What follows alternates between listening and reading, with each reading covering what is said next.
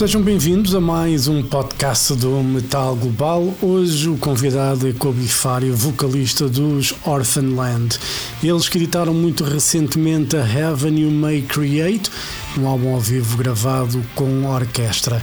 Os Orphaned aproveitaram o relaxamento dos confinamentos para gravarem um disco com orquestra e este, a Heaven You May Create. Para falar dessas gravações, e na altura ainda não se sabia se a digressão, que estava agendada para janeiro e março, iria ser adiada ou não. Entretanto, confirmou-se que essas datas foram adiadas para setembro e dezembro. A conversa foi então com Kobe Fari para sabermos então mais pormenores pormenores dessas gravações e, claro, como é que ele está a viver toda esta situação de guerra entre Israel e a Palestina, entre outras coisas. Não foi uma conversa fácil, obviamente, tendo em conta as circunstâncias que se estão a viver em Israel neste momento, mas uh, há que pensar positivo e a conversa então com Kobe Fari dos Orphaned Land. Metal Global. Kobe, how are you? Hola. You doing well? Yeah, you may say so. How are you? Everything is okay. I know it's been very difficult for you guys there for the last month or so, and um, you know, I I honestly don't know what to say because I never been in a situation like that, and uh, you guys are the okay. ones. You guys are the ones that uh, are feeling it, and uh, you know, I don't know what it feels like. I'm just lucky to be in a place where we don't have you know those things to worry about. But how is everything with you your family? Everyone's okay? Um we're fine physically uh, mentally uh, spiritually. It's very difficult times uh, when where death is all around you in all sides. Uh, where you have uh, a lot of anxieties about your children and your beloved ones. Uh, it's very hard to see a lot of uh, you know protests going on in the world and anti-Semitism, people, anti-Semites raising their heads. Uh, it's very hard to see it when people are shouting in Australia against the Jews, when houses of Jews in Paris are being sprayed with Star of David so that people will know that Jews are living here. Um, to see the hatred towards Jews in general on top of the war doesn't makes us uh, a good feeling. Yeah. But uh, you don't have to be sorry about it. It's not because of you. It's not your fault. Um, we're happy for you that you are in on a peaceful place. That's the way it should be. Yeah. People should enjoy their life, enjoy music, celebrate life, and and uh, I hope that that it will be over at some point and we will be back to normal life. Yeah. You know, the, the thing is, you know, I know you guys for so long and your music and what the music that you guys create is all about. It's about, you know, peace, unity, and all that. And, you know, seeing some, some, re- you know, I, I don't put politicians and uh, a population, a country in the same place. You know, politicians and sometimes extreme religion are a big problem. And when when I look at like Orphaned Land many many years ago, you you'd see Palestinians at your concerts. We would see you know Jews, obviously Christians, you know atheists like myself who don't have a religion, and of course, just gays, lesbians, yeah, uh, you name it. Yeah, you know, and seeing that people put everyone in the same, you know, package, it's, you know, it's painful to watch and it's not right. And, you know, there should be a, a way for people to distinguish, you know, you know, what's happening and that everyone is not the same. And, uh, you know, it's it's hard it's hard for everyone and you know for you guys it's it's harder you know as you were saying and uh, you know hopefully you know we can have some peace soon you know whatever happens we just want peace and keep carrying on with our lives you know as normal and you guys have a tour early next year. I don't know if that's going to affect the plans. Uh, do you guys know anything yet, or? Um... For the moment, um, we continue as planned. There are a lot of, uh, um, let's say, uh, we are we or the team or our parents are worried about several things. Um, because just because of the fact that we are Jewish. as funny as it may sound, uh, this is not 1939, and we are not people who are into self-victimize uh, or or victimizing ourselves, but um, it's it's just that that they they tell us that you need one lunatic. That's all, and uh, we we are still going on with the tour because we do not want to let any anti-Semitism or war um, or anything like that to disturb uh, uh, our work or our message. Yeah. But um, it's also a matter of promoters or clubs or uh, I know that that our tour manager is actually discussing with some police departments about uh, the security of our shows. As, yeah. as funny as it may sound, you know, we we the members of Orphaned Land, the only creature we ever killed was probably a mosquito. Yeah. Um, and uh, but still, um, this is the world. The world is is wrong in many ways and crazy in many ways. Yeah. For the moment, it's going as planned, and I hope that it will stay like that. It's not easy, but we will do everything that we can to keep it like that. We have a wonderful album coming out. We want to meet our fans. We didn't meet them for many years because of the COVID 19 era uh, and stuff like that. And I think that I don't want the this war to spoil the opportunity to sing and to become a family for for two hours of show yeah. uh, and to to make this small sparkle of light that comes out in our shows. So I would really hope that it will happen. Yeah, and uh, you know, speaking of the album uh, "Heaven," you you may create uh, was a a live show with a symphonic orchestra, a 60 piece orchestra to celebrate 30 years of Orphaned Land. Uh, you guys did manage, you know, between lockdowns to to record to record the show. Um, how long did it take to prepare for uh, you know for that moment? Because you know choosing a set list that would have a song that would fit like a symphonic sound probably wasn't easy. How was all that process? How long did it take? Well, um, we knew that we want to make our 30th anniversary show together with an orchestra. That was the main idea. It's it's probably a dream of a lot of metal bands to do it.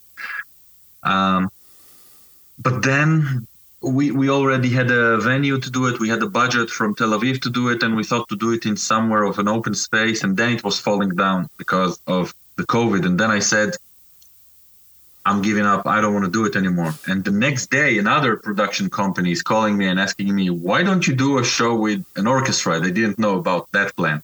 So I felt like something in the karma or in the air wants us to make that show, and uh, they they booked one of the Israel's most famous uh, concert halls, in Hala Tarbut. It's like the let's say one of the most respected uh, halls in Israel, there were never a, a, metal concert in, in that place. It's a 2,500 seats, and uh, metal people don't want to sit. So, yeah. and, and, also it's a huge, it's a huge place. So, but it was amazing uh, to see all the metal people come to this. They had a, an amazing experience. Now, to work on the album, to choose the set list, um, it was it was quite of a brainstorm um, and uh, also working with the orchestra we had one music manager with 10 different uh, musicians who were writing the notes. Everyone took two songs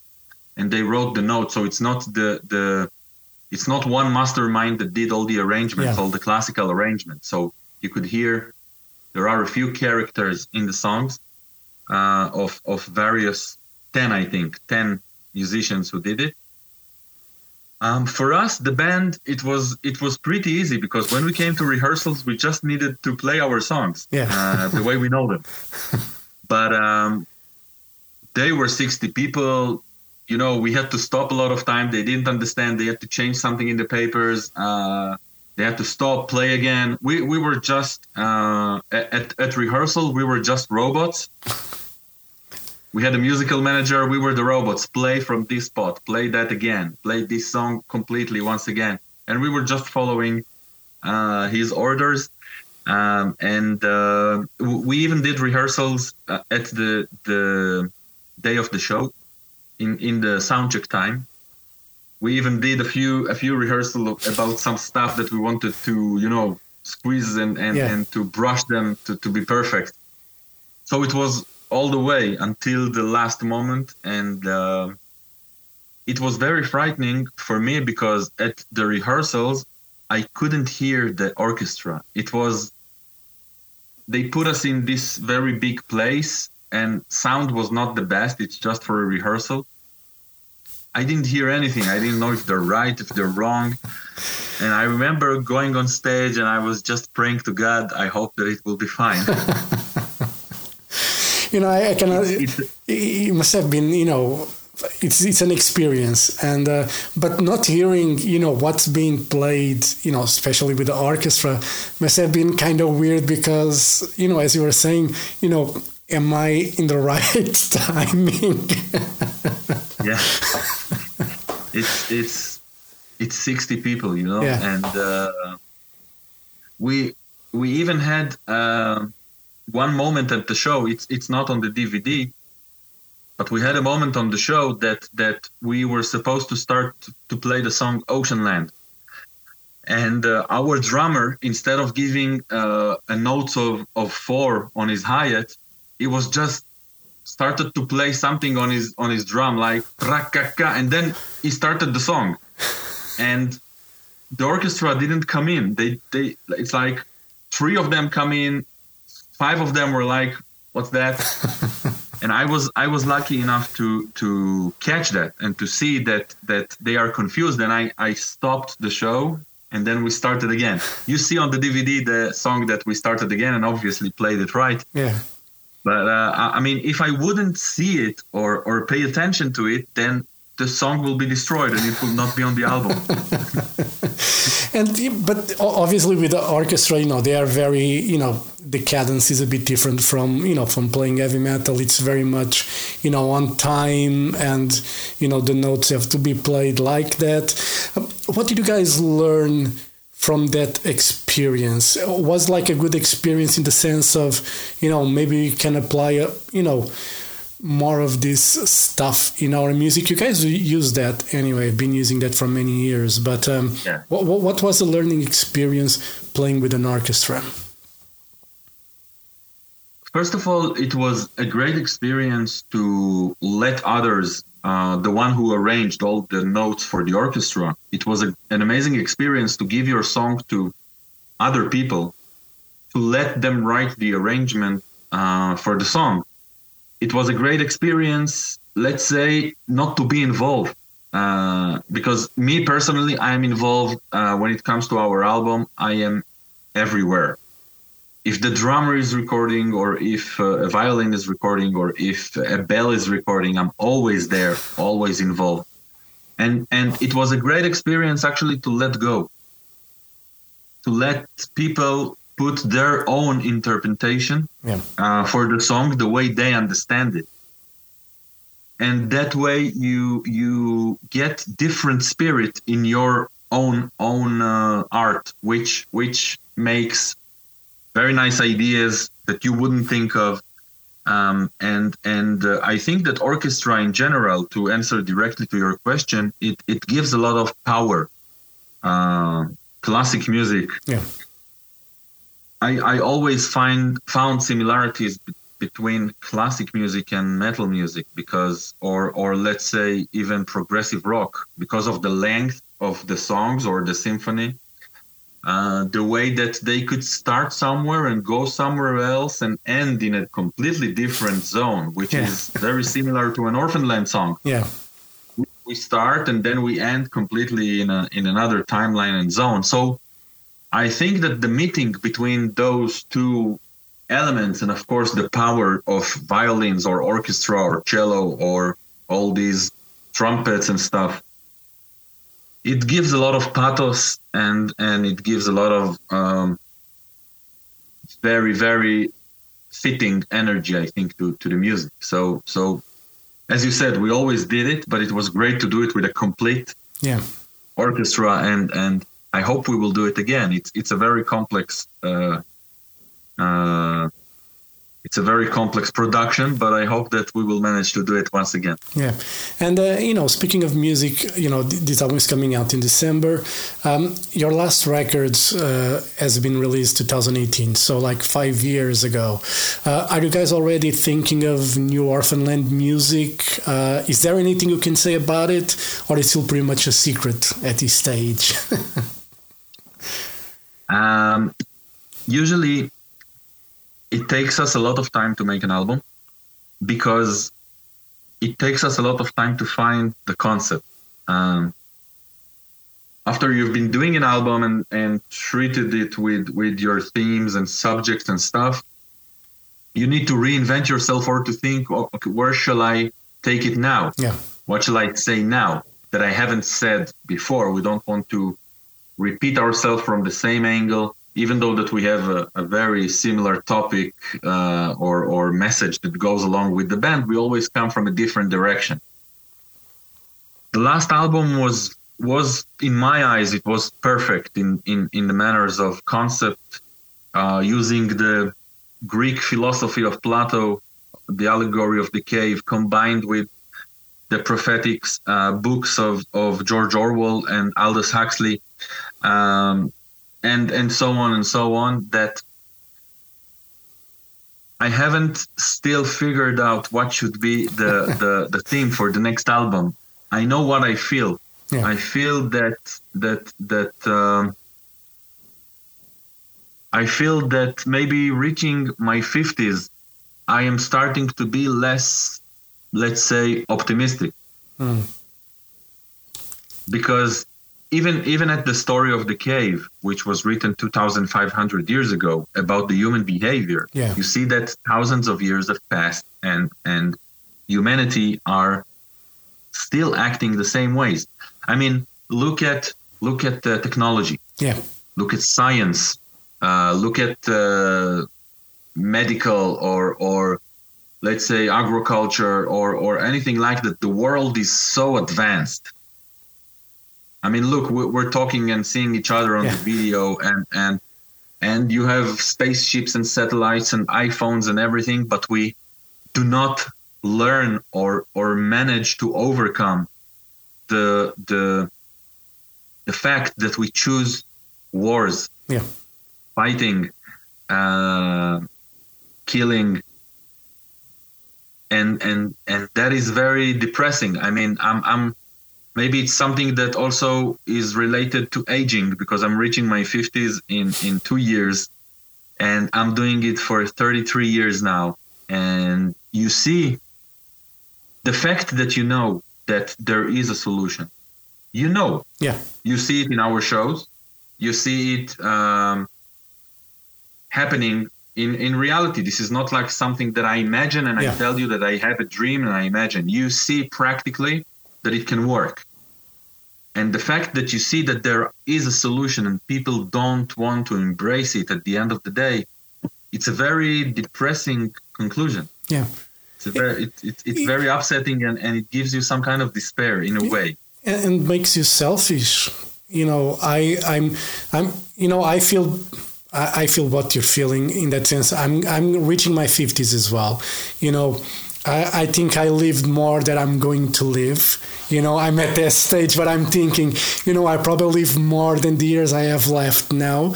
And, you know, why would I be worried, you know, about, you know, what happens around me if no one else is pushing in that direction?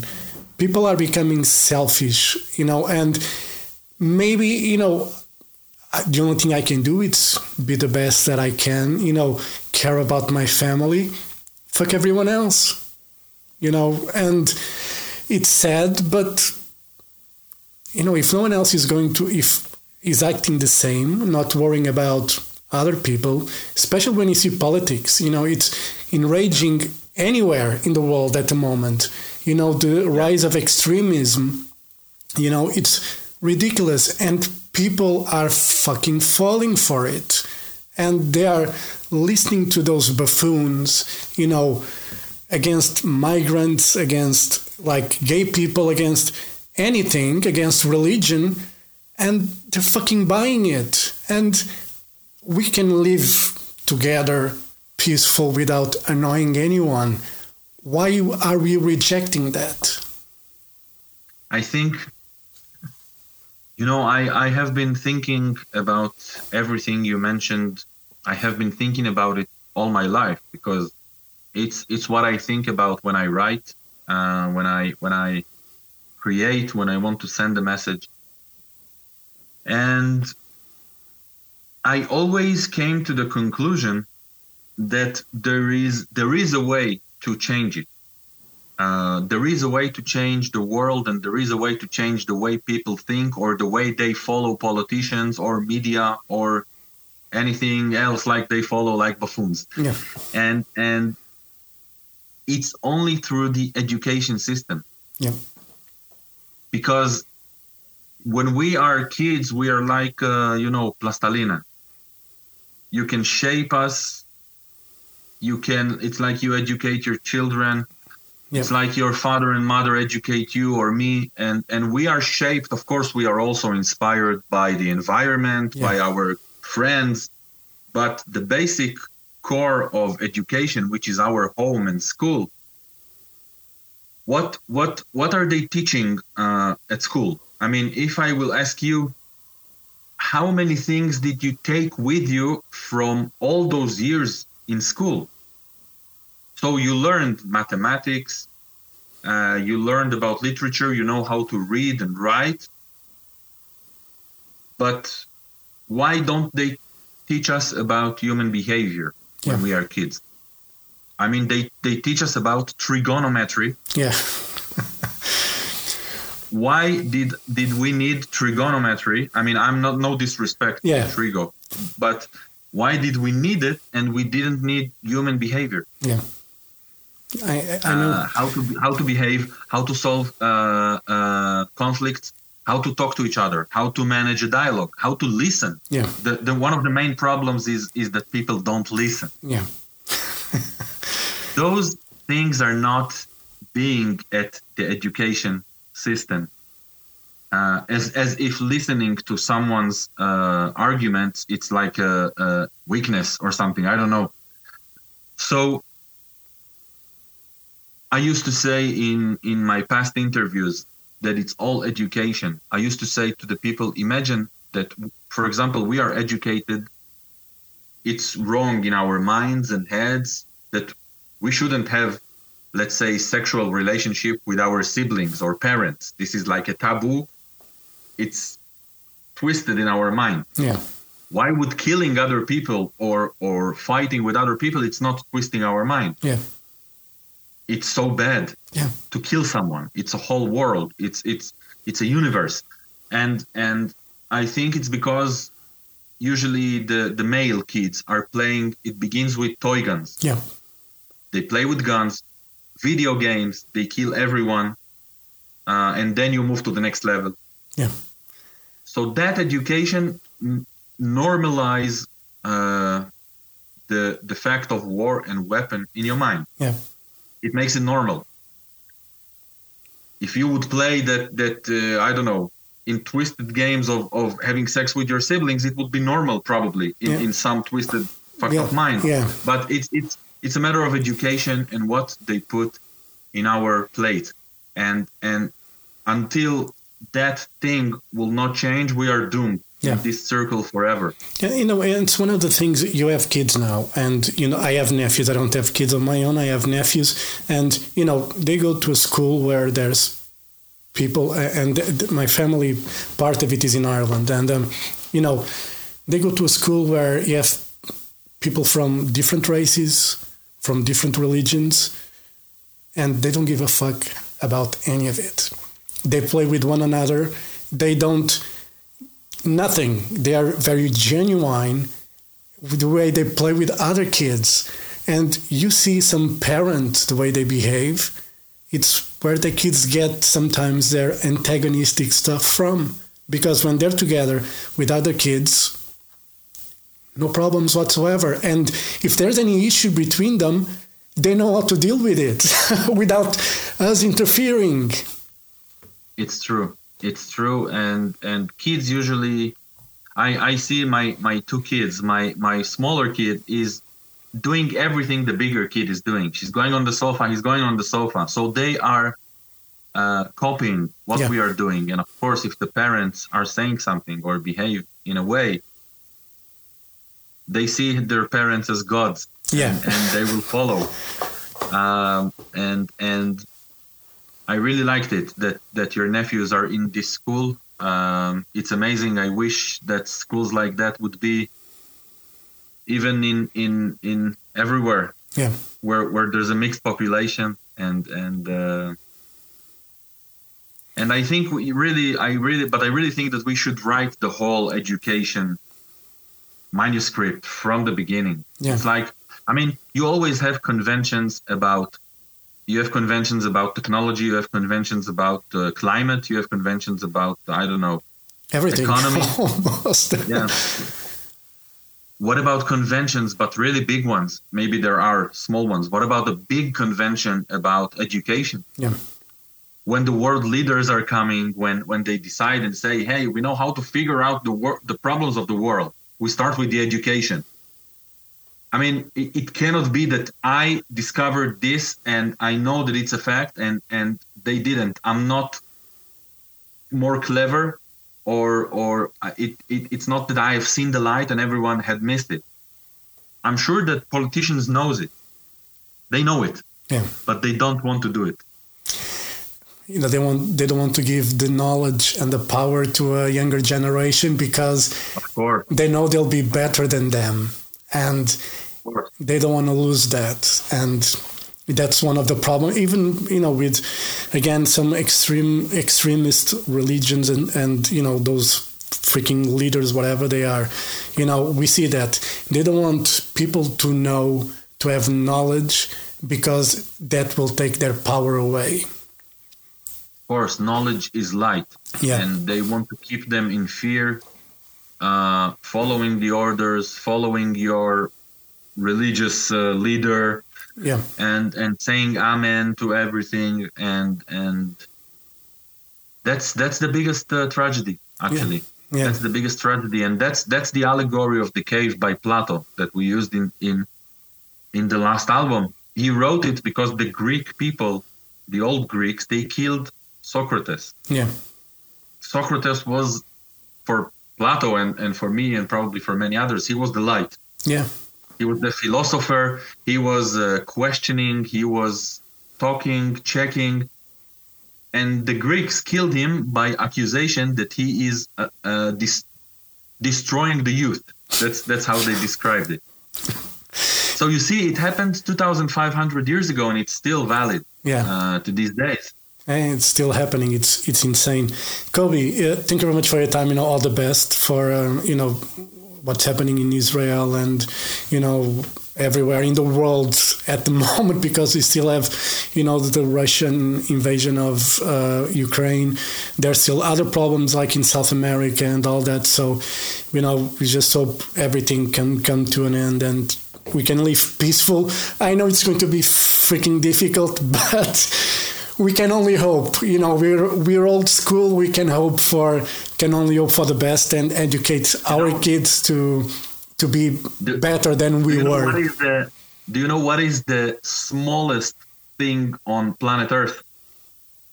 It's hope. because hope can shrink into a very, very, very small size, but it could still be there. yeah, We keep the hope, yeah, and uh, we hope for the best. We are metal people, and and we always coexist, and and I think that we will always have hopes. Well, I think metal people are a good example, or you know, we're probably not the best at the end, but we are a very good example how to get together and you know Definitely. everyone can have fun and be peaceful in one environment and that's it and uh, you know hopefully we can see you in uh, next year here in portugal you guys got two shows planned so hopefully fingers crossed everything will go ahead and you'll be always be welcome here you know that i don't need to tell you that you know that in portugal you will always be welcome no matter what Thank you. I, I love our Portuguese Portuguese fans so much. I, I don't know if you know, I have a Portuguese ID and passport as well, uh, because because I am. It's it's centuries back, but I'm one of the descendants probably of the Sephardic uh, Oh, okay. who, who came Cool. to Spain and Portugal. So in a way, I'm Portuguese as well.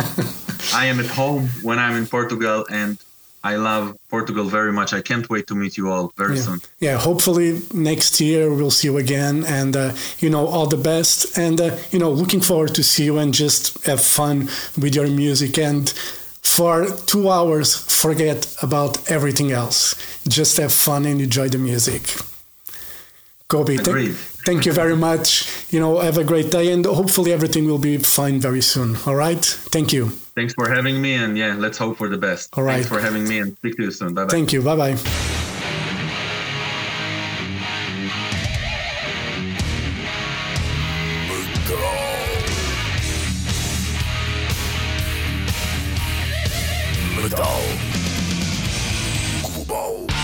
Global foi a conversa com Kobe Fari, vocalista dos Orphanland, para falar dessa novidade ao vivo, a Heaven You May Create.